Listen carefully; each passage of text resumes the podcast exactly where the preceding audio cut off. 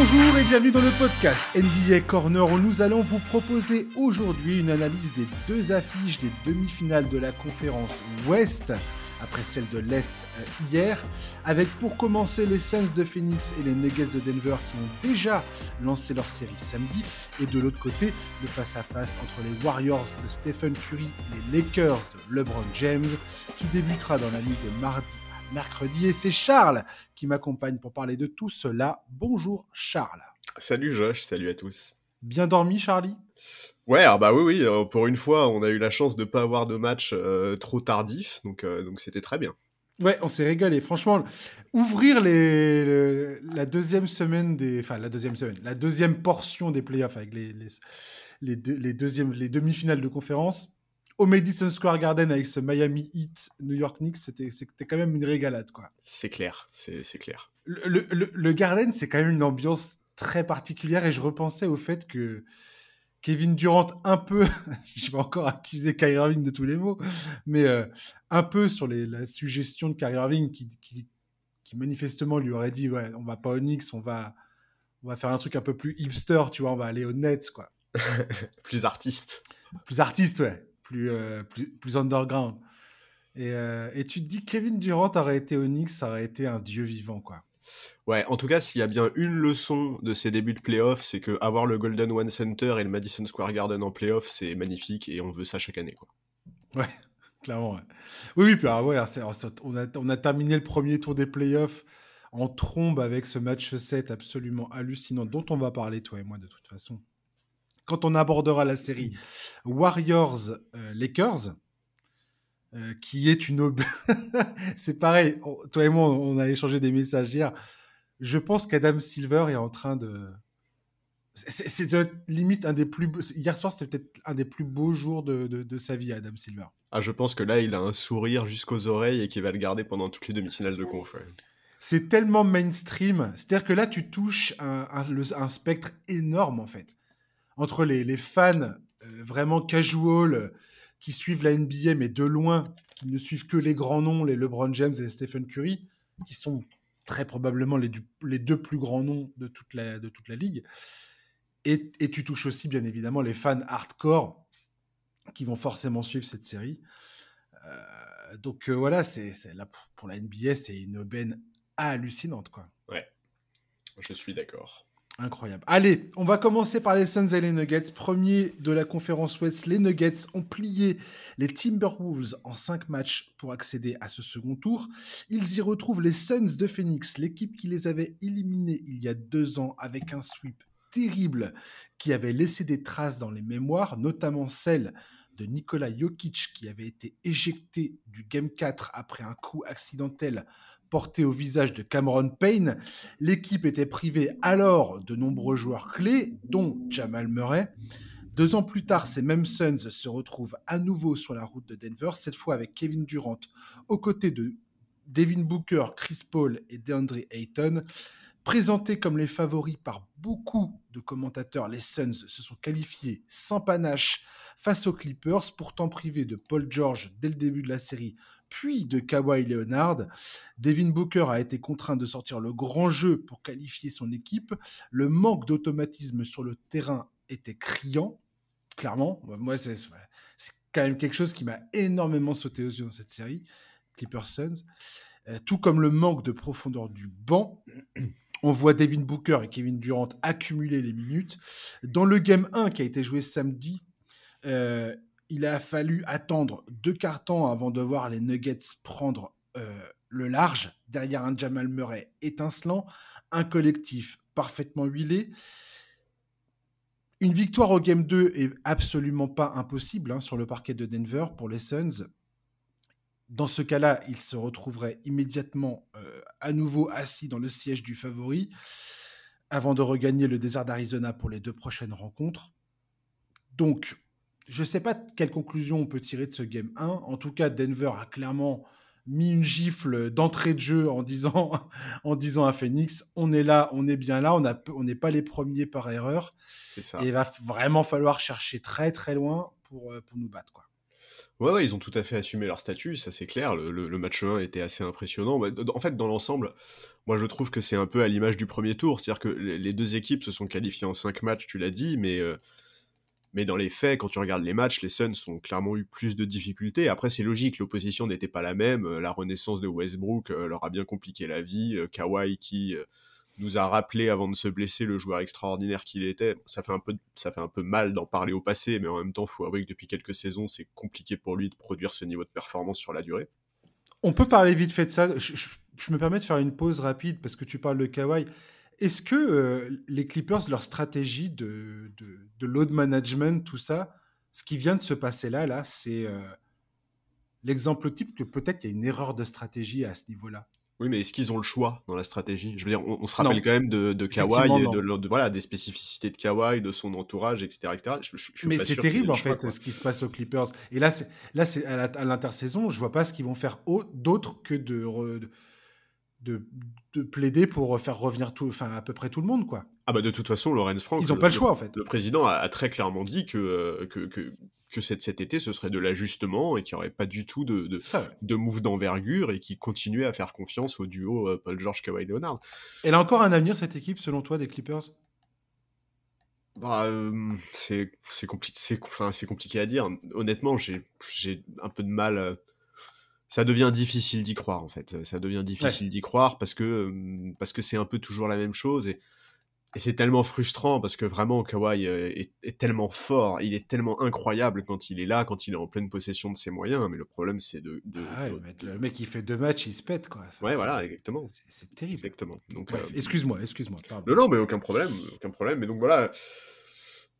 Par contre, Denver, ils ont pas eu trop de mal face aux Wolves, hein, euh, extrêmement sereins. Ils ont assumé leur statut de, de, de, premier à l'Ouest. Euh, Jamal Murray, meilleur scoreur de la série, qui confirme que vraiment les playoffs, c'est une ambiance qu'il aime beaucoup. Jokic qui ne force rien. Enfin voilà, moi, moi j'ai trouvé évidemment les Nuggets bien plus convaincants sur ce premier tour.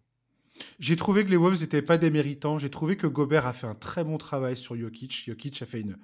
Dès, qu'il défendait, dès que Gobert défendait sur lui, c'est une des rares fois où j'ai vu Jokic souffrir à ce point. Franchement, bravo, je, je- je tire mon coup de chapeau à, à Gobert sur cette série. Ouais, Anthony Et, Edwards. et Anthony Edwards, euh, époustouflant. Quoi. Ah, il a pris rendez-vous pour l'avenir, hein, Anthony Edwards, ça c'est clair. Époustouflant. Et d'ailleurs, on va parler de ça euh, concernant la, la série face aux Suns, parce que c'est très intéressant. Euh, Dans, dans un- une opposition totale de style, c'est que les Suns, contrairement à, à un mec comme Edwards, ne vont pas chercher le contact beaucoup dans la raquette. À voir comment Devin Booker évolue à ce niveau-là au fil de la série euh, face aux Nuggets. Mais Anthony de- Edwards mettait une telle pression sur le cercle en attaquant en permanence que, que les Nuggets, ça, ça- ça leur posait énormément de problèmes. On sait que la défense des Nuggets, un des gros problèmes, c'est la défense du cercle, Oui. du panier. Et, euh, et là, je pense qu'ils sont contents de voir les, les Suns prendre des tirs à mi-distance. Ouais, ouais, bah, de toute façon, là, en fait, l'affrontement entre Denver et Phoenix, c'est quand même un affrontement entre deux super bonnes attaques, mais des défenses qui sont assez moyennes malgré tout. Donc, euh, c'est, ouais. je- En fait, moi, ce qui me. Ce qui m'a un peu inquiété pour, pour Phoenix sur ce premier tour, c'est clairement les rotations de Monty Williams, quoi. Je, je, Ouais. je, je suis, je suis vraiment pas convaincu du tout. C'est déjà quelque chose qu'on avait évoqué avant le premier tour. Euh, on a vu par séquence des 5 assez inefficaces. Booker et KD jouent énormément, Chris Paul joue énormément. Je, suis, je suis pas sûr que ce soit la bonne recette pour aller loin. Booker et KD, pour donner un ordre d'idée aux auditeurs, c'est plus de 42 minutes, quasiment 43 minutes par match. C'est-à-dire ils souffrent pendant 5 minutes dans la, dans la rencontre. Ouais, c'est mais- n'importe quoi. Et Chris Paul, c'est euh, plus de 37 minutes par match. Ouais, voilà, c'est ça. à son âge, avec son passif de blessure, je veux dire, c'est, on n'est pas loin de. On pourrait presque utiliser le- le- l'adjectif euh, suicidaire, quoi. J'ai envie de te Mais dire. en fait, c'est surtout que si t'as besoin de ça pour battre des Clippers sans Kawhi et Paul George, Oui, voilà, ouais. C'est c'est pas rassurant pour la suite. Et c'est vrai qu'on. ils t'ont convaincu les Suns pendant cette série face aux Clippers, toi ou Bah non, non, Booker m'a convaincu, C'est mais pas les Suns, même. quoi. Chaud. Et en fait, ouais, moi j'avoue que je suis un peu étonné de voir euh, que Cameron Payne est sorti de la rotation alors qu'il avait été tellement important en 2021 quand ils atteignent les finales. Même un TJ Warren, je suis étonné de pas le voir jouer. Alors, dans l'ensemble, les deux équipes jouent avec des rotations courtes, c'est normal en playoff, tu vois, il y a aucun souci là-dessus. C'est pas ça que je critique. Ce que je critique, c'est le choix des joueurs de Monty Williams, le choix des minutes de Monty Williams. Et, et ouais, je, je trouve que les rotations de Denver, toutes, enfin aussi courtes soient-elles également, sont plus cohérentes. Je trouve, je trouve que je trouve que Michael Malone a plus d'atouts avec les joueurs qu'il a choisis et et c'est à un point, si tu veux, où en fait, je suis pas loin de penser que quelque part, c'est l'équipe qui aura le banc le plus productif et le plus impactant qui l'emportera, qui l'emportera, parce que en fait. donc, tu donnes donc, tu donnes Denver, en 5 matchs ou quoi? Attends, non, justement pas, non, justement pas. Parce que là, euh, en, termes, de banc, je veux dire, du côté de Phoenix, c'est quand même. Euh, c'est quoi les, c'est quoi les mecs qui, dans la rotation? Selon ce qu'il met dans le 5, c'est soit Josh Okoji, soit euh, euh Torrey Craig. Ensuite, tu as Damian Lee et Landry Chamet et ta Bismack Biombo. Le Jock Lendell est sorti vite fait du banc pendant 10 minutes dans le premier match. Je suis pas sûr qu'on va le revoir de la série. À voir. Pourquoi pas Parce que derrière, derrière Ayton, il n'y a personne en fait. C'est à part, à part Biombo, mais Biombo, tu vois, tu vois bien qu'il prenait, il prenait l'eau euh, face à Jokic. C'était assez terrible. C'est, je, je vois pas comment ils vont s'en sortir les Suns. Bah, euh, en fait, déjà, moi, j'attends. Non, mais il faut que Monty Williams s'ajuste avant le match 2. Là, c'est pas possible. Ce, ce premier match, euh, il, faut qu'il serve à quelque chose. Tu vois, il faut, il faut quand même qu'ils comprennent que là, il y a des choses qui vont pas. Ouais, je. C'est. En fait, c'est terrible parce que. Je, je, trouve que effectivement Denver a plus d'atouts. Je trouve que Denver, pas plus d'atouts. Je trouve que Denver est plus cohérent. Je trouve que globalement, euh, ils sont, ils s'avancent le plus sereinement. Mais tu peux pas mettre la force de frappe hallucinante des Suns en fait. Euh, quand KD, Booker, Chris Paul et Ayton sont présents, cette équipe elle perd très très peu de matchs. Euh, Booker a été monstrueux sur ce premier tour. Des deux côtés du parquet, il a été hyper impactant. c'est vital pour les Suns, tu vois. Donc, donc, donc oui, oui, effectivement, je trouve que dans les rotations et dans la globalité, les Nuggets à l'instant T sont plus cohérents et sont plus intéressants. Ça ne veut pas dire que ça restera le cas tout au long de la série si Monty Williams modifie ses rotations, qui réintègre les joueurs qu'on a pu citer avant dedans. Voilà, je, y, a, trop, en fait, il y a trop d'éléments, il y a trop d'éléments qui sont difficiles, sur lesquels c'est difficile de se prononcer dans cette série. Tiens, je vais te poser une question. Dis-moi. Qui est le meilleur joueur de la série? Pourquoi tu me poses cette question-là? C'est dégueulasse. Et c'est horrible, tu vois, parce que intrinsèquement, c'est probablement Kevin Durant. C'est sur le papier, c'est le plus fort, mais il n'est pas complètement intégré. Euh, est-ce que Booker, euh, surfant sur son premier tour hallucinant et qui a prouvé qu'il aimait cette ambiance et les matchs à pression, peut être ce joueur-là? Est-ce que Jokic assume son statut de double MVP en titre et montre à tous ceux qui doutent de lui quel monstre il est? Enfin, c'est, trop dur en fait. Il y a, y a, tu vois, il y y a trop de, y a trop d'éléments qui sont. Euh, J'ai envie de dire Kevin Durant, effectivement. Jokic, je sais pas. Jokic, j'ai l'impression qu'il se régale de voir Jamal Murray retrouver son niveau de la bulle. Ah, c'est sûr. Bah, il, voir euh, transcender. c'est indispensable de toute façon. oui, oui, de toute façon, c'est indispensable. Transcender ce truc-là. Jokic, il est absolument ravi de ne plus être comme il l'a été les, sur les deux dernières campagnes de playoff où, où je pense qu'il était, c'était contre nature pour lui. Il a juste envie d'être le, le, le facilitateur XXL le gars qui va aller gober des rebonds, marquer des paniers faciles, qui va être la, celui qui va récupérer les ballons quand il y a vraiment plus le choix, qui, va exploiter les mismatchs. Mais tu vois qu'il est absolument ravi de laisser euh, Jamal Murray, Porter Jr. ou Aaron Gordon prendre leurs responsabilités euh, offensives. C'est, il est, il est, tu, vois qu'il est aux anges quand ces gars-là sont épanouis offensivement, quoi. Bah, de toute façon, je pense qu'il n'a pas oublié le sweep, hein, euh, le sweep que tu évoquais euh, la dernière ah bah, clairement. Donc, effectivement, il sait très bien qu'il a besoin, il a besoin d'être épaulé à ce niveau-là pour espérer quoi que ce soit. Et, je suis tout à fait d'accord avec toi. Je pense que ce rôle de facilitateur, c'est celui qu'il préfère, ça c'est sûr. Et tout à l'heure, tu parlais des défenses. Euh, je donne l'avantage à Denver, bizarrement, défensivement, après le premier match, en tout cas, parce que quand tu vois le recrutement qui a, été fait entre-temps, parce, parce que aussi ils ont été privés de leurs meilleurs éléments pendant tout ce temps-là. Jokic a quand même passé deux campagnes de playoffs. Euh, c'était Will Barton, son numéro 2 bientôt. Quoi. Will, Barton, Will Barton qui est hors de la rotation des Wizards, euh, qui était hors de la rotation des Wizards cette, cette, saison. Euh, et Monte Morris. Et il était forcé un joueur que j'aime beaucoup, hein, à plus de 30 points par match pour espérer quoi que ce soit. Non, mais c'est clair. Hein, il était... Et là, tout d'un coup, il se retrouve avec des gars comme, euh, comme Bruce Brown, Kentavious Caldwell-Pope. J'adore le fait que Michael Malone fasse confiance à Christian Brown, qui a été excellent dans le game 1. Et il n'est pas indispensable non plus, c'est-à-dire que si le gars a un mauvais match, parce que c'est un rookie, hein, euh, faut pas, faut pas se, faut pas se voler la face. C'est clair, clairement, il y a un moment ou un autre qui va un peu atteindre ses limites, quoi. Mais, mais il est très, il est très combatif, il apporte de l'énergie en sortie de banc. Et je trouve ça très bien de la part de Michael Malone d'oser lui donner quelques minutes. Et bah, défensivement, je trouve que les Nuggets, pour l'instant, prouvent que il y a quand même une. Alors, c'est pas, c'est pas les, c'est pas les Pistons de 2004, ah clairement, mais je trouve qu'ils sont assez solides vu le, étant donné leur, leur profusion offensive. S'ils sont en, euh, je sais pas, à un niveau de, de, milieu de tableau défensif, ça, ça, peut clairement le faire, quoi. Ça peut suffire. alors oui, Enfin, oui, contre une équipe, euh, enfin, oui, contre beaucoup d'équipes, est-ce que ça peut vraiment suffire face à une équipe qui est emmenée par euh, KD et Booker, quoi? Bah, on, en arrive au plus gros problème des Suns, selon moi. Le, le, gros problème des Suns, il est mathématique. Qu'est-ce que j'entends par là? À la mi-temps du Game 1, les Suns shootaient à 55% de réussite. Oui. 55% de réussite ils étaient derrière les Nuggets de 17 points. Tu te rends compte? Pourquoi? Parce qu'aujourd'hui, les Suns, la plupart, la grosse proportion de leurs tirs, elle est prise à mi-distance. Elle n'est pas prise au cercle, ce qui est une victoire pour Denver. Si Denver, tant qu'ils ne voient pas les mecs aller provoquer des fautes et essayer de marquer au, cercle, ça leur, ça leur convient absolument. Ils ont le personnel pour défendre sur le périmètre. Il n'y a pas de problème. Pour eux, c'est du, du bonheur.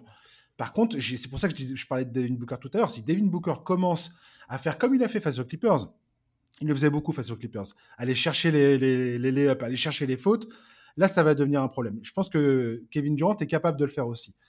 Là, après, tu as un peu plus de, tu, serres un peu plus les dents en te disant, pourvu qu'il ne retombe pas mal et qu'il se fasse, euh, se fasse pas une blessure. C'est clair. Mais si tu regardes la, la proportion des, de leurs tirs aux, aux Suns, euh, alors attends, je, l'ai noté où? Je l'ai noté là.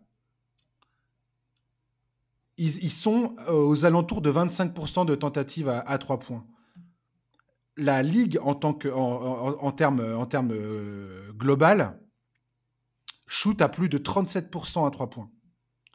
C'est-à-dire qu'aujourd'hui, ils, sont, ils jouent carrément contre nature, les Suns, ah, par rapport au, basket de, de tel qu'il est pratiqué en 2023. Et mathématiquement, ça va pas. Ah, mais sur, ces, sur, ces playoffs, c'est impressionnant à quel point, effectivement, ils ne shootent pas à 3 points. 53% de leurs euh, de leur tirs au premier tour étaient pris à mi-distance. Tu te rends compte? Ah ouais. ah non mais c'est un côté très anachronique. Seuls 22% ont été pris dans la, dans la raquette et donc 25% étaient à 3 points. S'il continue comme ça, si Monty Williams ne décide pas de, de, changer la donne, et si, si, tu regardes le game 1, il y a plein de fois où tu avais des passes sur le corner à 3 points, où euh, tu avais un joueur qui avait réussi à faire le, décalage, à attirer la défense vers lui, et plutôt que de ressortir, il prenait soit le shoot, soit il servait un joueur qui était en train de, faire un cut au panier ou je sais pas quoi. Il va vraiment falloir que les Suns se concentrent sur le tir à trois points en fait. Je pense vraiment que ça va être indispensable même sans se concentrer dessus, en fait, de toute façon, le, ce que tu dis est vrai, mais le problème pour les Nuggets, en fait, c'est que dans tous les cas, tu peux pas ignorer cet aspect-là du jeu, parce que en réalité, même si les Suns prennent très peu de 3 points, ils sont très adroits à 3 points. Sur ce début de playoff, ça tire quand même à 39% à 3 points collectivement, si tu veux. Donc, tout à fait. Et d'ailleurs, co correction, c'est pas 37% de la ligue euh, de, de, tir à 3 points, c'est 39,2% que les autres équipes prennent, le, le pourcentage de tirs qu'ils prennent à 3 points. La, proportion. Hmm. Voilà, voilà. Alors que les Suns, en, règle générale, c'est 27,2%. 12% de moins que, que, le League Average, quand même. C'est quand même énorme comme ah oui, c'est énorme. Pardon, excuse-moi. Tout à fait. Je voulais juste corriger l'information. Non, mais je suis d'accord avec toi. C'est un aspect qui va être extrêmement important, la, capacité de, Phoenix à varier, à varier les tirs, à varier son attaque. Enfin voilà, de toute façon, la raquette va être également un, aspect extrêmement impressionnant. Moi, j'attends de voir, j'attends Ayton, j'attends Ayton au tournant parce que Ayton, il, gomme toujours pas les doutes qui l'entourent. Il, a cette, capacité à être en dilettante, Ah, il y a vraiment des moments dans, dans il y a des matchs où il y a des moments où tu as envie de le choper et de le secouer et de lui dire mais c'est pas possible quoi. je crois que c'est le premier match de la série contre les Clippers. La différence d'énergie qu'il y avait entre Ayton et Westbrook, mais c'était mais moi j'aurais eu honte à la place d'Ayton quoi. J'aurais eu honte, il, il a un côté tellement soft parfois, c'est pas possible. J'ai une question à te poser là-dessus Charles. Parce qu'on en a beaucoup parlé, toi et moi, on, a échangé des messages à, ce propos et ainsi de suite. Et en préparant ce, podcast, il y a plein de choses qui me sont venues à l'esprit concernant Ayton. Il y a une question qui me taraude énormément. Est-ce que il n'y a pas un problème d'utilisation, donc de coaching quelque part, d'Ayton dans cette équipe, dans, cette nouvelle mouture des Suns Parce que là, j'ai pas retrouvé le Ayton qui posait des gros problèmes à Jokic il me semblait que dans, la série de 2021, Ayton était autrement plus incisif. Alors, on voit bien que c'est pas c'est pas un expressif. On voit bien que c'est un introverti. On voit bien que c'est pas un mec qui va être là avec la bave aux lèvres. Euh, c'est ouais, c'est, clairement c'est pas Russell Westbrook quoi. C'est Russell Westbrook, c'est, l'opposé total de qui est euh, DeAndre Ayton. Après, il y a, une, pour moi, tu vois, hier soir, toi et moi, on, s'extasiait face à, Kevin Looney, oh sa, production, son, sa combativité sur tous les rebonds, tous les ballons. Incroyable. Alors, alors que tu vois que c'est quelqu'un qui est pareil, qui est pas, qui est pas super expressif, mais, mais physiquement, tu sens qu'il est engagé à 200% dans sa rencontre. Mm. Ayton, je le sens, des fois, je le sens un peu perdu sur le terrain. Et j'ai l'impression que, comme si, soit les consignes sont pas claires, soit il n'arrive pas à les, appliquer, soit, soit je ne sais pas. Enfin, je n'arrive pas à comprendre quel est son problème exactement. Non, mais il y a peut-être. Mais il y, a un, y a un truc qui pour moi ne colle pas et je me demandais est-ce que c'est possible que tout d'un coup il, soit un peu en perte de repère, quoi. Il y a probablement de ça, mais il y a aussi un problème mental. Je suis désolé, mais mmh. tu vois, il y, a, il y, avait des séquences en fin de, de, de match 1 là, contre les Clippers où où il se faisait bouger par tout le monde au rebond, tu vois. Et ça, ça c'est pas tactique, quoi. Genre vraiment, euh, il, avait, il, avait, il était tellement nonchalant. Je suis d'accord. Et tu vois, ça, c'est pas tactique. Alors après, effectivement, en fait, tu compares euh, avec la série de 2001, euh, de 2021, pardon. 2001, je suis remonté loin. en fait, il y a une énorme différence par rapport à cette série. C'est mmh. Chris Paul. Bien sûr. Cette série, Chris Paul, il la termine en 25 points 10 passes, tu vois. Euh, il, est, il, a un rôle dans l'attaque euh, des Suns qui est beaucoup plus important et il joue beaucoup plus avec Ayton que ce qui se passe aujourd'hui. Aujourd'hui, c'est clair que Chris Paul ne peut plus faire ça. Et c'est pas Kevin Durant euh, qui va tout à coup se transformer en point god, tu vois, et, faire jouer son pivot, quoi. KD est un, un bon playmaker, il a aucun problème à être le porteur de playmaker. Il perd 7 ballons dans le premier match. Clairement, il l'a souligné lui-même. Il a dit c'est beaucoup trop. Bien sûr. Il va falloir nettoyer tout ça. Euh, mais Kevin Durant, il, il, je trouve qu'il n'est pas mauvais en tant que playmaker, mais il manque, il n'a pas une vision élite du jeu non plus. Quoi. Non, c'est vrai. Bah non, mais, mais pour son poste, ça reste quand même un bon niveau. mais, mais, bon, voilà, tu vois, pour en fait, pour Ayton, il y a tellement, il y a tellement d'éléments, les histoires contractuelles, euh, les histoires de relations avec Monty Williams, est-ce que oui ou non ils s'entendent bien, est-ce que ça fonctionne bien. Euh, en fait, Ayton, aujourd'hui, on, a presque l'impression, si tu veux, que euh, il est à Phoenix par défaut et, Phoenix se contente, enfin, et, Phoenix l'a comme pivot par défaut, quoi. C'est parfois un peu la sensation qu'on a. Mmh, mmh. Et, je, ne sais pas, tu vois, peut-être que ça l'empêche de se donner à 200%, peut-être que, voilà, il, je, je, sais pas, c'est difficile d'analyser la situation avec Ayton parce que honnêtement, il y a, assez peu d'informations finalement sur, sur ce qui se passe en coulisses. Et effectivement, son utilisation pose question, mais est-ce que est-ce qu'aujourd'hui ils ont la capacité de l'utiliser différemment? Et surtout, est-ce qu'aujourd'hui, quand tu as Booker et KD, en fait, tu veux vraiment mettre plus en valeur DeAndre Ayton? Bah, Le problème de cette histoire, finalement, enfin, euh, j'en reviens à, mes shoots à mi-distance, on a deux gars absolument élites, sur-élite dans, dans, la matière avec Booker et Durant. Chris Paul se défend aussi pas mal du tout c'est aussi son jardin, on va dire, le, top of the key là sur les sur les épaules de la raquette là. Euh, il a plus beaucoup de jardin, au, mais oui. Au niveau de la ligne des lancers francs, il est toujours, il sait toujours les mettre ces tirs là. Ayton, c'est un peu pareil. En fait, ils ont quatre joueurs, leurs quatre joueurs majeurs, leurs quatre scoreurs majeurs sont des gars qui aiment bien prendre des tirs à mi-distance. Ayton, il est fan de ce petit hook là, en, tête de raquette ou sur le côté. Ayton, pour moi, aurait besoin, va avoir besoin dans cette série d'aller au contact, clairement, quoi. D'aller chercher des fautes, d'aller chercher des lancers francs. Mais, c'est pas, son jeu. Ah non, mais voilà, c'est pas son jeu du tout. Et je vais en fait, c'est même pas sa mentalité, je pense quoi. Mais totalement. Et c'est ça en fait où je trouve ça fascinant, c'est que les Suns avaient la meilleure attaque de, des playoffs après le premier tour, comme on vient de le dire, face à une équipe des Clippers qui était quand même privée et de Paul George et de Kawhi Leonard, leurs deux meilleurs défenseurs. Euh, et je me dis que si les Suns continuent à essayer de faire la différence à mi-distance, ils sont tellement forts, Booker et Durant, que c'est pas impossible qu'ils arrachent une ou deux victoires de cette manière-là. Complètement. Je, j'y crois à 200%. Tu me dis ah que demain, les deux gars vont planter 40 points dans, le, dans la même rencontre et seront intenables à mi-distance. Je te crois, je te crois. Il n'y a pas de problème.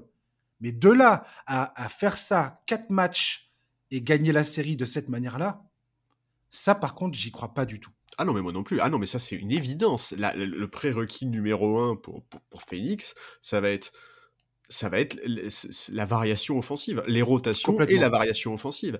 Tout à fait. Mais mais après, tu vois, c'est aussi pour ça. Moi, je, tu vois, je me dis qu'un Cameron Payne, par exemple, pourrait apporter plus de variété, qu'un TJ Warren pourrait apporter plus de variété. Et complètement. Je comprends pas pourquoi ça. Alors, Cameron Payne, je sais bien qu'il était blessé et qu'il revient de blessure, mais pourquoi tout à coup il est, il est sur le banc en train de faire la cheerleader euh, alors qu'il y a personne derrière Chris Paul pour venir tenir la balle TJ Warren, c'est un score. Ils ont. Tant qu'à faire, j'ai noté. autre question, Charlie, que je dois te poser après tout ce qu'on vient de dire, est-ce que tu penses que Monty Williams devrait tenter, devrait tenter le all guard line-up contre Denver? C'est-à-dire de mettre. Tu joues avec Ayton, les, tu donnes des, les minutes d'Ayton, tu, les, tu, tu, lui les fais jouer, mais au lieu de faire rentrer Biombo ou Landell, tu ne fais que, tu ne fais que des, que des arrières, tu joues hyper rapide et tu essaies de faire la différence sur une, sur une, profusion de tirs offensifs, enfin, une profusion offensive avec des tirs longue distance et essayer de, prendre Denver de vitesse. Est-ce que tu penses que ça peut être jouable ou pas? En tout cas, je pense qu'il faut qu'il l'essaye. Dans tous les cas, il faut absolument que Monty Williams tente des nouveaux, des, tente de faire évoluer ses rotations. Est-ce que tu penses que Monty Williams est capable de prendre cette décision? Moi, j'en doute en fait. Est-ce que tu as déjà vu Monty Williams Est-ce que tu as déjà vu Monty Williams faire preuve de ou, d'un point de vue coaching, tu te dis waouh, c'est osé de, tenter ce truc-là, quoi? Non. Non? Non. Non, mais.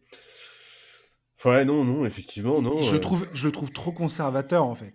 Et j'ai l'impression que ça risque de leur porter préjudice dans cette série. Parce que là, ils sont face à un dilemme euh, face à Denver qui, va, qui oblige Monty Williams à sortir de, de, de ce qu'il fait habituellement. Ah bah oui, là, il faut absolument qu'il sorte de sa zone de confort. De toute façon, sa zone de confort ne suffit pas. Le premier tour l'a prouvé, en fait. Et tu vois, tu, parlais du fait que Cameron Payne revenait de blessure. Mais, quel, mais qu'est-ce que tu pouvais rêver de mieux pour le remettre en rythme qu'une série de premier tour qui était terminée après trois matchs parce que Kawhi s'était pété et que tout le monde savait que c'était mort, en fait. Complètement. C'est, en fait, c'est ça qui est, qui est étonnant avec Monty Williams et qui, et qui est frustrant, qui est hyper frustrant. C'est c'est qu'en fait, on, on se plaint du fait que euh, l'effectif soit limité alors qu'il n'est pas limité en fait. Il s'impose des limitations. C'est bizarre quoi, c'est étonnant et, et ouais, pourquoi Landry Chamette Pourquoi? Enfin, il y a vraiment beaucoup de choses que j'ai du mal à comprendre et en fait, je, peux pas croire au fait qu'on ne voit pas d'évolution aussi parce que tu vois, je peux pas croire qu'un Chris Paul à un moment dise pas, moi, il faut arrêter là, faut, faut, essayer d'autres choses, faut, faut, tu vois. Il était très bizarre ce premier match en tout cas. Quand, j'ai regardé le début du match, je me suis dit, voilà, Durant, il est chaud patate. Euh, Booker, pareil. En tout cas, Booker n'était pas chaud, chaud, chaud, mais euh, moins chaud que la série contre les Clippers. Ouais. Ce qui était difficile de faire, euh, de faire plus chaud. Mais, ça a l'air de pas mal se passer en termes de stratégie sur le terrain. J'ai l'impression que les Suns arrivaient à obtenir à peu près ce qu'ils voulaient, et ainsi de suite. Mais après ce premier match, du... et, même après la série face aux Clippers, très, très sincèrement, hein, je, je, vois que les Suns manquent d'automatisme, clairement, et en playoff, Oh, mon Dieu, que c'est important d'avoir les automatismes. Dieu sait que c'est important. Et tout d'un coup, je les semble, il me, il me semble tout à fait mortels, ces Suns, quoi. Moi, je pense que ça va aussi beaucoup dépendre de Chris Paul, en fait. Euh, tu vois, bah, oui, alors ça, oui. On a évoqué son cas au moment de la preview du premier tour. On sait très bien qu'il peut plus contribuer offensivement comme il le faisait avant. Et puis le pire, c'est défensivement. Défensivement, c'est un plot, le gars. Ouais, défensivement, c'est un gros problème. Mais malgré tout, en fait, il, peut encore, il peut encore sauver les meubles sur sa capacité à gérer le, à, gérer le rythme, à varier le jeu.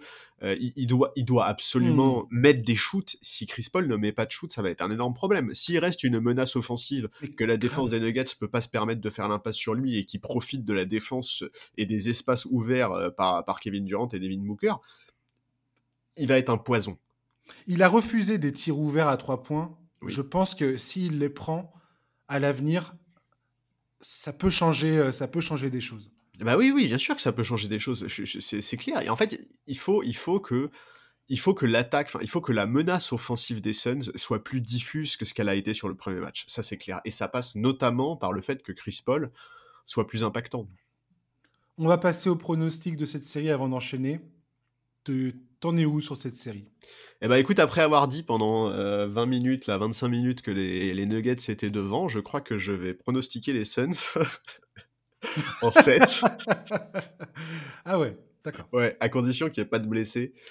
En fait, je trouve que... Euh, je trouve qu'ils ont tellement de marge, en fait, offensivement. Je, je, pense que euh, un booker de ce niveau-là à côté de Kevin Durant. En fait, rappelle-toi ce que KD a fait quasiment tout seul en playoff, euh, par exemple à Brooklyn. Et là, dis-toi qu'il a un Devin Booker à côté de lui. Un Devin Booker qui est hyper impactant des deux côtés du terrain. Enfin, voilà, je, je, attends, qu'on soit clair. Hein je croise les doigts et je rêve que Denver passe, parce que Jokic est le joueur que j'aime le plus voir jouer, que j'ai envie de le voir briller et gagner en playoff, que j'en ai marre des débats sur, lui, sur le fait qu'il soit surcoté, que j'en ai marre des débats sur les Nuggets que certains voyaient sortir au premier tour. Je, voilà. Mais j'arrive pas à me sortir euh, de la tête le fait que le star system est tellement impactant en playoff. Et voilà, et c'est vrai que c'est vrai que je, je, je, je, trouve que je trouve que Kevin Durant fait trop peur. Je trouve que Kevin Durant est encore trop dangereux. Voilà, je, suis persuadé qu'on va avoir une série incroyable. On a deux attaques d'exception face à face. On va avoir du basket made in conférence Ouest, euh, mais parfait. Ça, ça, va être bien. J'espère qu'il y aura sept matchs. J'espère que Denver va gagner, mais je vais quand même miser sur Phoenix parce que euh, parce qu'ils sont trop complets. Enfin, offensivement, ils sont trop complets. Ils sont tellement létals sur le papier.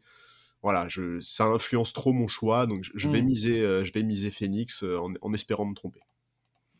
Oui, effectivement, à voir. Moi, je t'avoue que quand, quand cette série, avant qu'elle commence, j'étais largement parti pour donner les Suns plutôt en 6 même. Parce que Ayton défend bien Jokic, je l'ai toujours pensé. Et, et j'avais vu que j'avais pas vu le premier match, j'étais persuadé que ça allait perdurer comme ça. Effectivement, Booker, euh, vu, la, série qu'il a fait face aux Clippers, tout ça, Chris Paul, je, pensais vraiment qu'il allait se régaler finalement face aux Nuggets après être sorti de cette, drôle de confrontation face aux Clippers qui, malgré euh, les absences de Kawhi et, de Paul George, ont joué très très physique, ce qui a beaucoup dérangé les, les, Suns, bien que les Suns aient répondu finalement présent. Euh, après le premier match, en prenant en considération aussi tout ce que je venais, j'ai dit sur le, sur le fait que face aux Clippers, malgré tout, trop de minutes jouées, j'ai l'impression qu'ils vont être épuisés en fait. Si la, si la série euh, se, prolonge, ils vont être épuisés. Ouais, mais ils vont, enfin, le premier tour, ça s'est réglé en cinq matchs. Tu vois, pour moi, la, la vraie fatigue, elle viendra en finale de conférence si elle doit venir. Hmm. je, pense qu'ils ont quand même encore de la marge là, et c'est pour ça que moi j'ai mis Suns s'il n'y a pas de souci physique évidemment, parce que si, tu vois, si Chris Paul se fait une cheville, euh, si Devin Booker se fait une cheville, ça, changera tout. Vraiment, ça changera tout. Et les Nuggets, dans ce premier tour face aux Wolves et dans ce premier match face à Phoenix, je commence, et j'ose pas parce que forcément, euh, bah, tu connais ma, ma, ma, passion pour euh, Jokic et pour les, pour les Nuggets.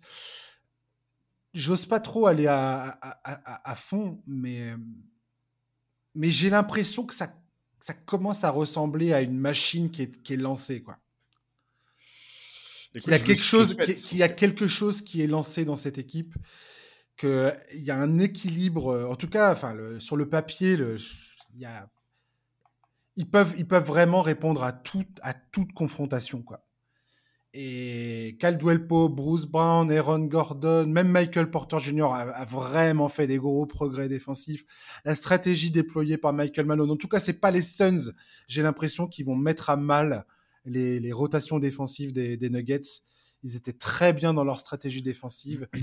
euh, la façon dont ils ont de, de cacher Jokic, c'est très bon. Ils utilisent un petit peu de zone et ils l'utilisent bien bien que les Suns, ce soit pas forcément la meilleure équipe contre laquelle tu dois jouer la zone, mais bon. Euh, moi, je mets, je mets moi, je mets Denver en 6 alors qu'il est. D'accord. Et au passage, ouais, tu as cité Caldwell Pope. Caldwell Pope, c'est vraiment un. On, parle souvent des profils de role players euh, qui sont tout à fait adaptés aux playoffs.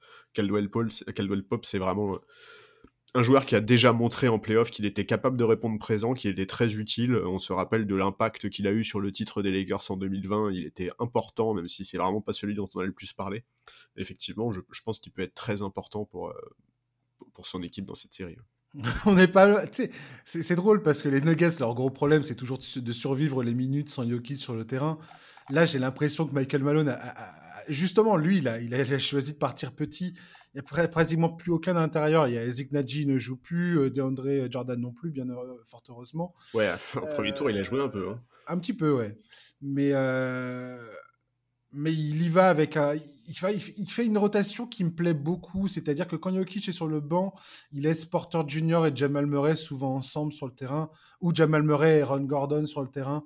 Il arrive à, il arrive à combiner les choses de façon à ce qu'il n'y ait pas vraiment de perte. Euh, de perte de dynamisme offensif et euh, je trouve ça je trouve ça vraiment intéressant. pour l'instant, ils répondent présent. Si Jamal Murray est au niveau qu'il est actuellement, Jamal Murray, il, nous fait un peu comme euh, Jimmy Butler, tu vois, le mec se transcende totalement par rapport à la saison régulière quoi. Et s'il continue comme ça, je, je, les vois, je les vois aller loin, vraiment.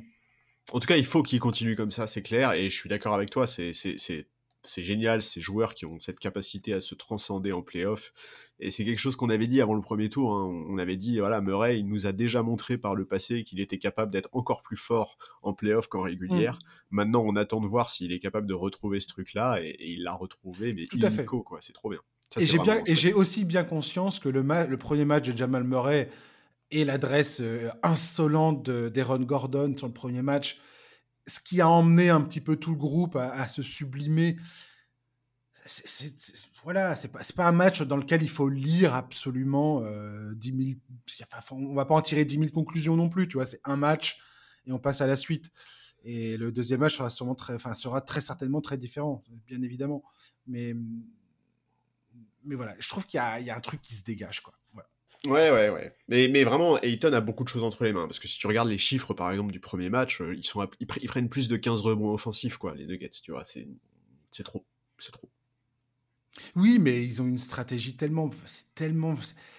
Comment ils mettent Ayton dans les pick and roll pour qu'il l'oblige à sortir de la raquette pour venir aider? C'est un peu la même stratégie qu'ont utilisé le hit euh, face à face aux Knicks pour faire sortir Mitchell Robinson. Il s'est passé exactement ce qu'on a dit dans le preview de la conférence Est.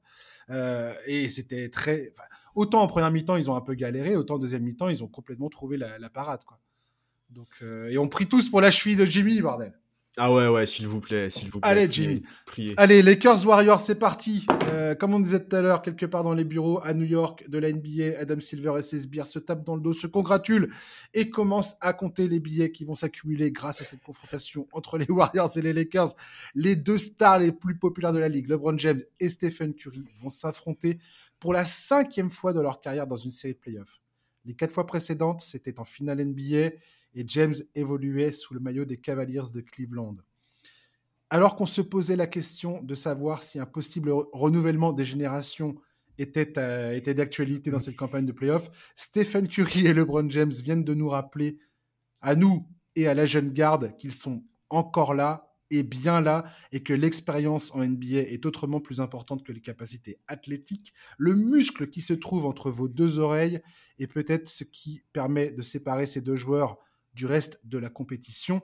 Et le temps d'une série en demi-finale de conférence Ouest, nous allons avoir désormais le privilège de voir ces deux joueurs all-time se mesurer une nouvelle fois l'un à l'autre avec leurs équipes respectives. À quel niveau d'excitation te situes-tu, euh, Charlie? Oula, euh, haut, très haut. très haut. Je suis très déjà, content. T'as, déjà, tu as eu la joie de voir les Lakers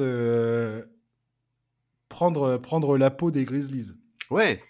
Oui, oui, oui.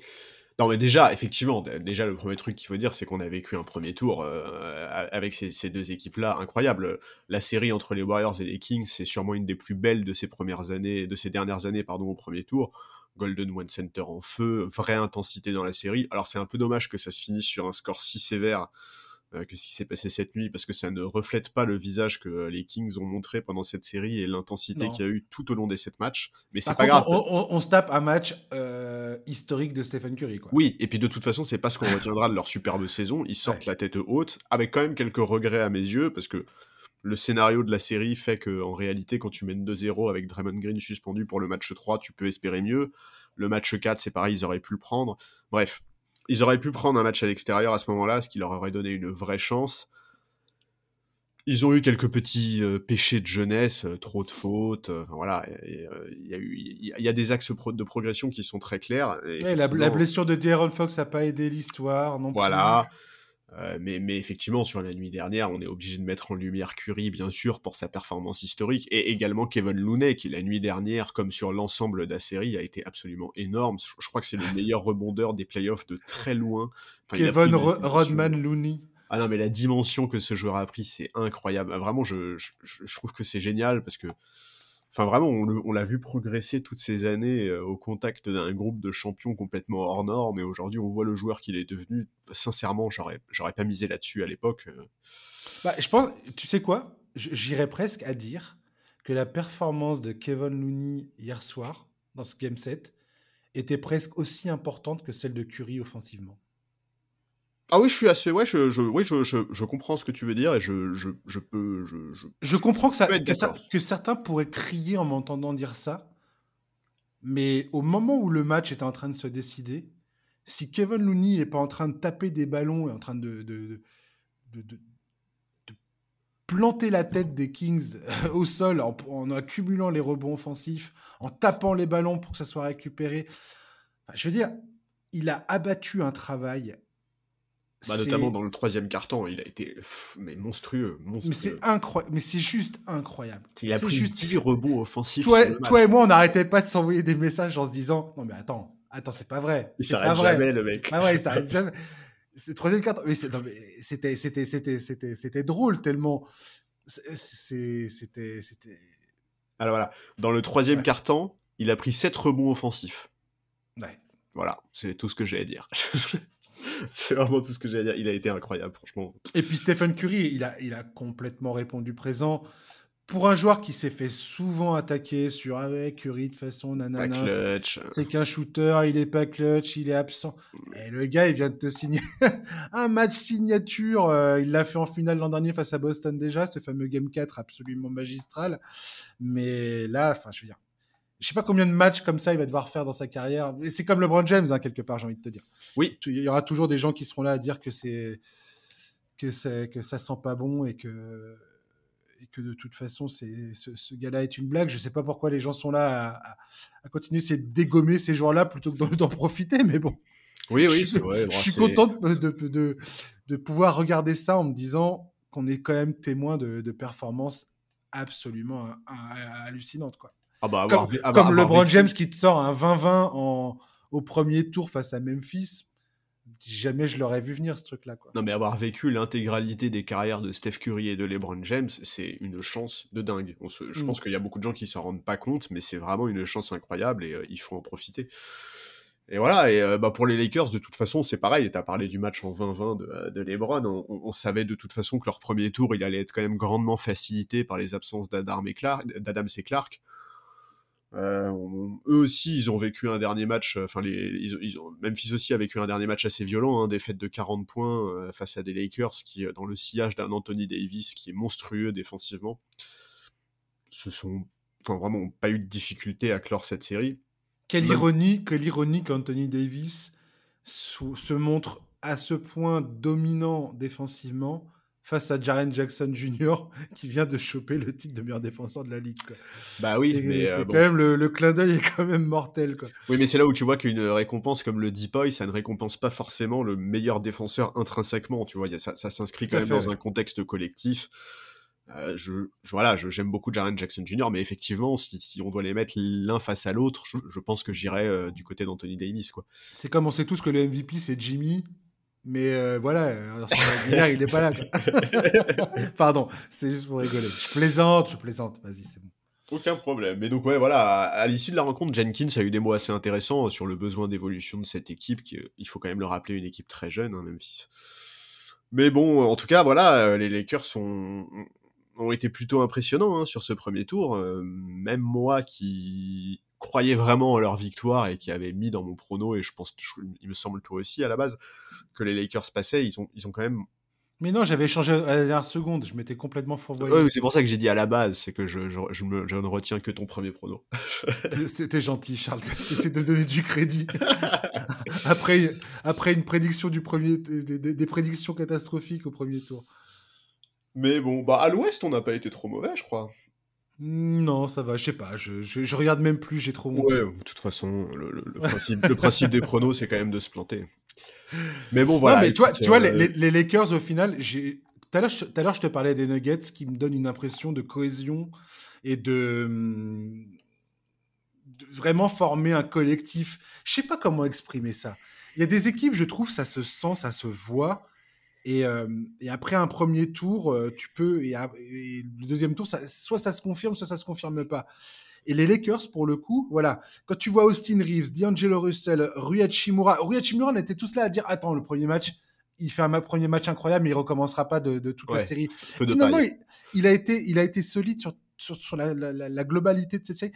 Les Lakers, en tant qu'équipe, malgré le fait que LeBron James, on voit très bien que son problème au pied n'est pas du tout réglé, mais LeBron James est à ce point formidable que si tu lui donnes des pièces qui tiennent la route, tout à fait, des gars qui, où l'effectif autour de lui est cohérent, et bah ce mec-là a cette faculté absolument géniale de te prendre tout ça et d'être capable de t'emmener un groupe au bout quoi. Et tu avec Anthony Davis qui qui a nettoyé tous les déchets euh, dans, ses tirs, qui se concentre maintenant sur ce tir intérieur et qui défensivement, euh, c'est le mec, c'est un vélociraptor. Euh, il est monstrueux. Il est monstrueux. C'est n'importe quoi. il est dominant de chez dominant. Que ce soit sur les arrières ou sur les intérieurs, enfin, il y avait personne ne passe là-dedans, mm. et ça va être une grosse question d'ailleurs pour les Warriors, comment ils vont s'en sortir, euh, comment ils vont s'en sortir face à Anthony Davis? Mais tout ça pour dire que cette équipe des Lakers, j'ai l'impression qu'il y a une, identité de groupe qui est en train de se former et c'est et c'est de bon augure face aux Warriors qui eux se servent justement de cette identité collective, de cette expérience collective, ce qui est eux ils ont cette expérience collective que les Lakers là pour le coup n'ont pas parce que cette, cette équipe a été montée très récemment. Tout à fait. Mais euh, mais voilà, je pense que ça rend d'autant plus intéressant cette série. Le fait que les Lakers aient réussi en très peu de temps à construire ce collectif, euh, et, là, tout d'un coup, il se présente face aux Warriors euh, avec des. Bah avec, euh, avec une, une, vraie bonne dynamique derrière eux, quoi. Oui, et puis une dynamique qui n'est pas que celle des stars, en fait. C'est ça qui est important aussi. Tout à fait. On sait, très bien que si les Lakers veulent espérer quelque chose, ça passe aussi par de bonnes prestations de leurs role-players. Et si chaque soir, t'en as au moins deux d'entre eux, par exemple, qui sont en réussite, ça va être un très très gros souci pour les Warriors. Surtout si, et il faut quand même le dire, surtout si ce qui s'est passé la nuit dernière se reproduit. Et là, je fais évidemment référence aux difficultés énormes du duo Clay Thompson-Jordan Poole, qui à eux deux ont le match en 7 sur 28, avec certains choix vraiment dégueulasses, et là je parle vraiment de choix, pas forcément d'adresse. Mmh et ça, ça va, être, ça va être une donnée très importante, parce que il faut pas, il faut pas demander à Curry de mettre 50 points par match, hein. ça va pas marcher ça. Euh, il en est capable, mais c'est pas comme ça que ça va marcher.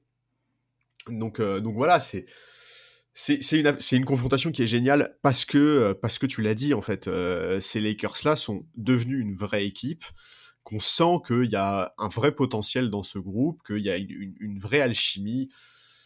C'est trop bien sur le papier, c'est vraiment, vraiment cool quoi, comme, euh, comme, comme confrontation. En plus, il faut quand même rappeler que euh, la dernière fois que LeBron a joué les Warriors, donc en finale NBA 2018, il s'est pris un bon gros sweep dans la tronche et que LeBron, avec sa mémoire de psychopathe, n'a certainement pas oublié ça, donc il va sûrement arriver le couteau entre les dents.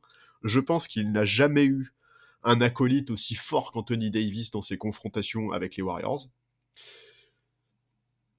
Voilà, on l'avait dit avant le début de ces playoffs, à l'ouest, il y avait deux équipes pas très bien classées qui pouvaient faire un run incroyable. Ces deux équipes se jouent là pendant cette demi-finale de conférence et c'est trop bien de voir leur évolution cette saison parce que c'est quand même deux équipes qui ont eu des moments très compliqués mais qui ont su monter en puissance et qui là aujourd'hui arrivent au meilleur moment en pleine, possession de leurs moyens.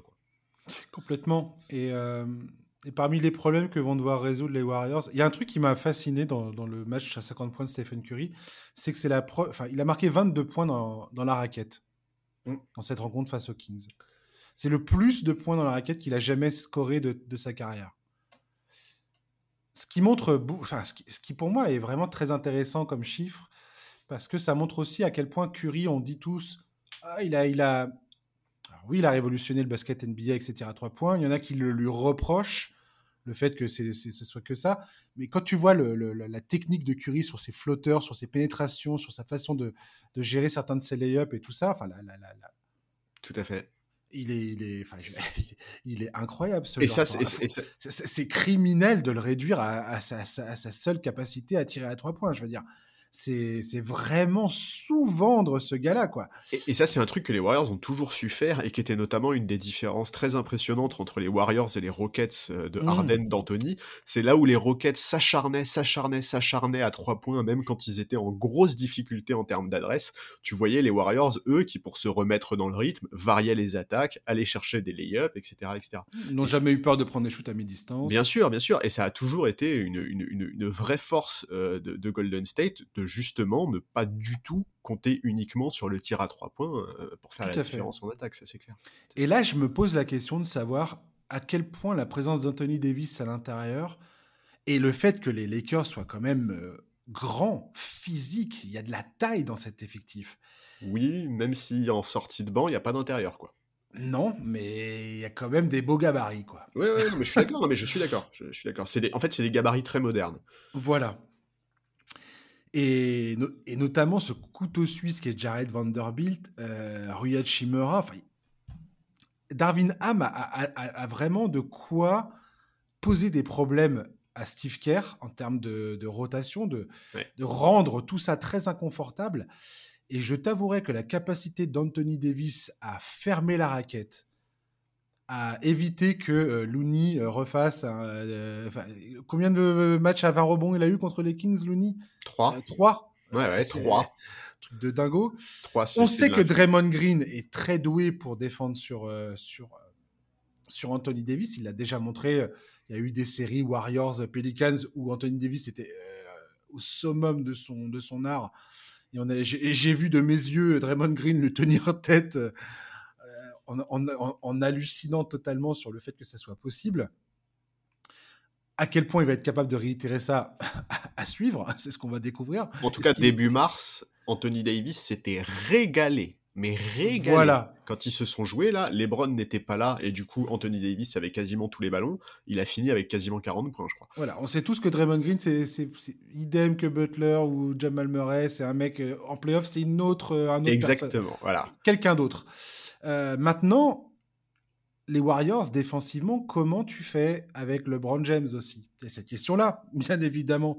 En ce qu'Andrew Wiggins, tu le surcharges avec LeBron James, sachant qu'Andrew Wiggins, ils vont probablement aussi avoir besoin de son attaque. Euh, qui derrière peut être capable de, participer à la fête pour, euh, pour se coltiner LeBron j'ai hâte de voir ça parce que franchement, il y a énormément de questions qui se posent dans les couvertures défensives. Mais tu sais que moi j'ai exactement la même question, mais à l'inverse, qui, qui, va, qui va s'occuper du Kakery euh, Bien sûr, dans un D'Angelo, D'Angelo Russell. eh ben moi je pense que oui. moi je pense pas. Mais en fait, bah, alors pour moi, ça va se jouer entre D'Angelo Russell et Vanderbilt. Vanderbilt a été beaucoup sur Jamorant au premier tour, mais moi, je, pense, que, ça, va être. Moi, je pense que ça va être Vanderbilt. En tout cas, je pense que ça ne sera pas Reeves j'ai vu que beaucoup de gens pensaient que ce serait Reeves. Pour moi, c'est impossible parce qu'aujourd'hui, Reeves, il a un rôle beaucoup trop important dans l'attaque des Lakers. C'est devenu le principal porteur de balle. Et si tu lui demandes de courir après Curry en défense, il va pas tenir la distance. Donc ça, Mhm. moi, j'y crois pas du tout. Je pense qu'on peut avoir une surprise avec du Schroeder très rapidement placé euh, sur, sur Stephen Curry euh, dans, dans les, dès les premières rotations dans le match. Ouais. En tout cas, je suis assez confiant dans la capacité des Lakers à trouver des solutions en défense. On, on- on voit que depuis le début des playoffs, euh, ils sont excellents. Je crois qu'il y a que les, il y a que Philadelphie qui a un meilleur defensive rating qu'eux sur le début des playoffs. Je, je- je pense vraiment qu'ils vont pouvoir trouver des, des- des solutions, mais mais il y a énormément, énormément de questions. C'est c'est clair. C'est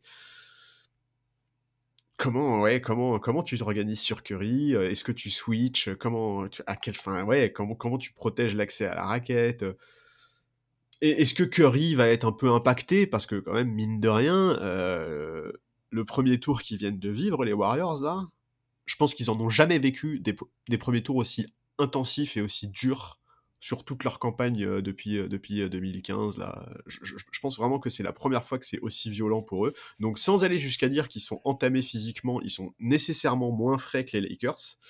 Est-ce que ça va avoir un impact?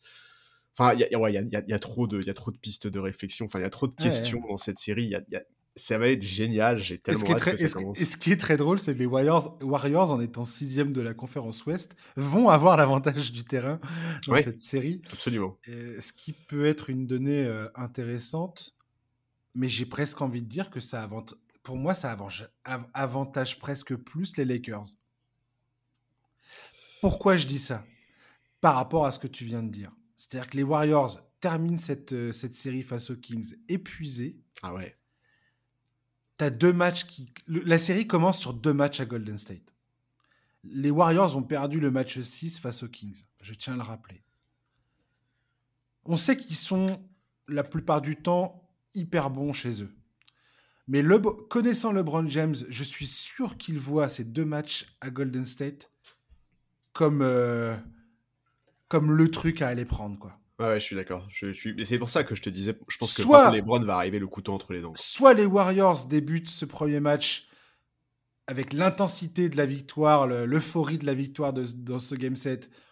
Et euh, voilà, tu perds le premier match. Enfin, t'es les Lakers, tu perds le premier match. Ok, ok, pas de problème. Tu gagnes le deuxième. Enfin, tu gagnes le deuxième. Et de. Tu t'arraches pour gagner le deuxième, quoi. Là où la fatigue, les, les jambes commencent à être lourdes, où la fatigue nerveuse et psychologique commence à, à vraiment gagner, euh, à gagner le- le- tes adversaires, quoi. Et ça peut tout à fait arriver au premier match. Je pense que LeBron se dit tout à fait que s'il s'il y a moyen de refaire le même coup que, que face à Memphis, il va falloir aller chercher un de ces deux matchs à Golden State. quoi. Ah, mais ça, c'est Et sûr. Ah, si les Lakers gagnent un des deux matchs à Golden State, hmm, donne-moi les Lakers en 6. Donne-moi les Lakers après, 6. après, tu vois, ce premier tour long et difficile, il peut aussi servir un peu Golden State, dans le sens où, par exemple, tu vois, on sait que euh, la, la- la transition, l'attaque en transition, c'est devenu une force pour ces Lakers New Look. Bon, bah ok, mais enfin, les Warriors, ils viennent de sortir victorieux d'une série face aux Kings, en fait. Donc, la transition, la défense en transition, ils commencent à, a priori, pas mal maîtriser.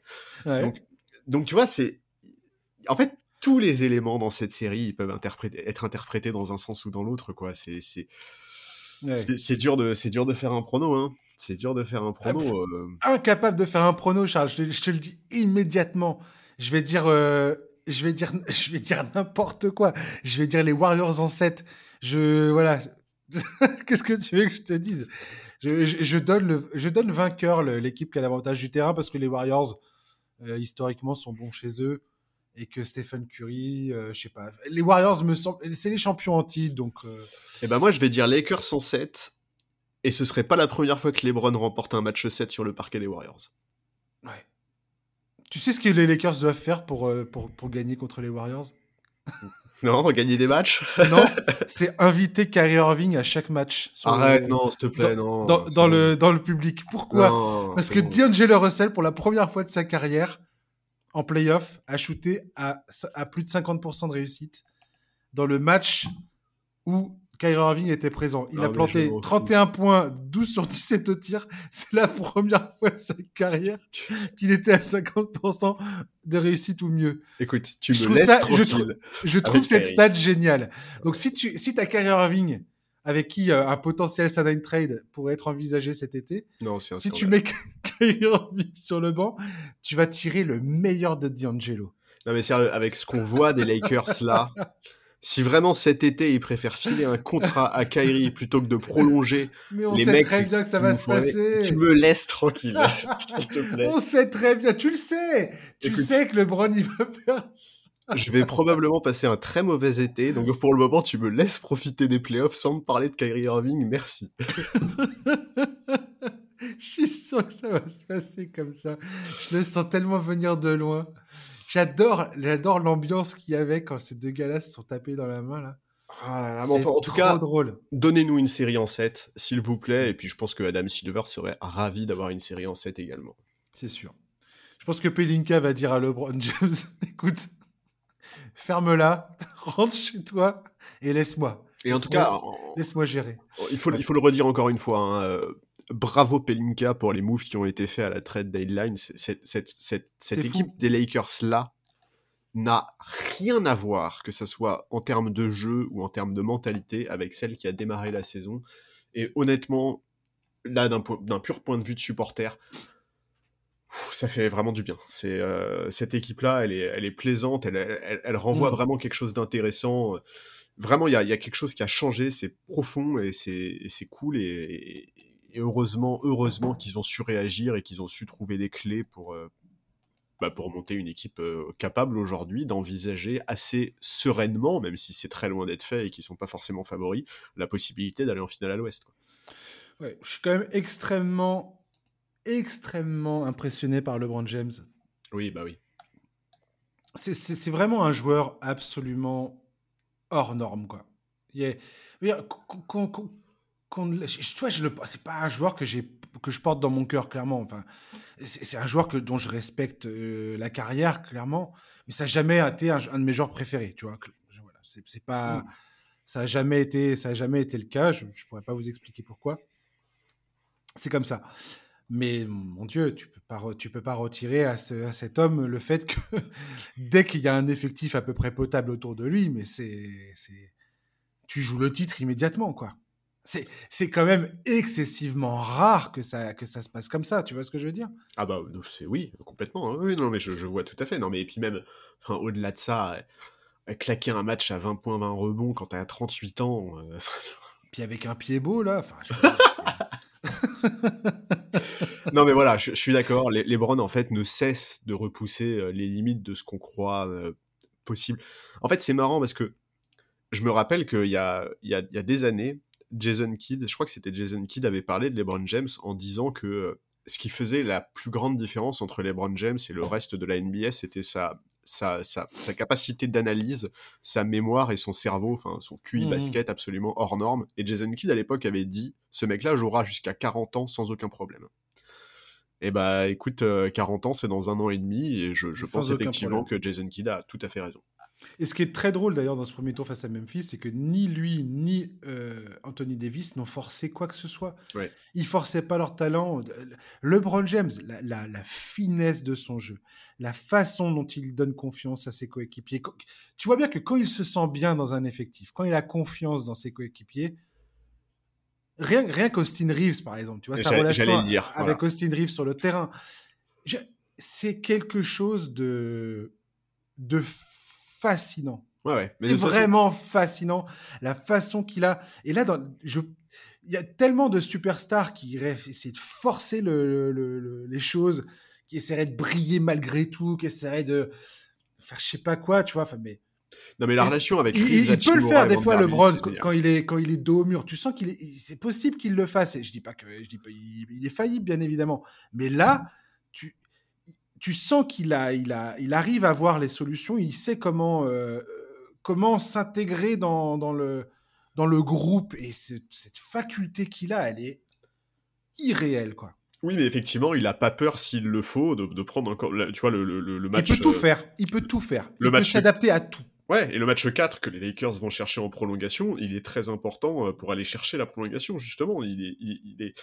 Enfin, ouais, il est, non, il est hyper impressionnant et. euh, Enfin, voilà, honnêtement, euh, qu'est-ce que, qu'est-ce que tu veux dire euh, C'est. Un tel Que niveau, à un tel âge, euh, c'est voilà. Moi, moi non plus à la base, je suis très loin d'être fan de LeBron James. C'est pas vraiment un joueur que j'ai apprécié. Mais, mais, mais comme c'est comme pour Jimmy Butler, en fait. C'est des joueurs qui m'ont fait évoluer au fil des ans parce qu'en fait, LeBron est trop. il est trop inhumain, en fait. il est trop intelligent. En fait, moi, pas d'autres mots, quoi. Ce que je respecte avant tout et par-dessus tout le concernant, c'est son intelligence de jeu. C'est pour ça que Jokic est un joueur qui me fait vibrer. C'est pour ça que Michael Jordan, à l'époque, était un joueur qui me fait. Et j'ai aimé, j'ai préféré la deuxième, le deuxième three-peat des Bulls avec Jordan que son premier, où il était vraiment euh, dominant physiquement. Euh, oui, mais tu vois. Des euh, trucs. Mais sa façon de lire le jeu et de, et de décortiquer le jeu et la compréhension qu'il avait, qui était, euh, qui était euh, supérieure à ses adversaires, c'est ça qui était fascinant pour moi. Ce qui est dommage, c'est il a ça quoi. Ce qui est dommage, c'est d'avoir un tel QI basket et de malgré tout croire que euh, il a le bon profil pour jouer à côté de Westbrook. Ça, c'est un peu dommage. Ouais. Mais bon.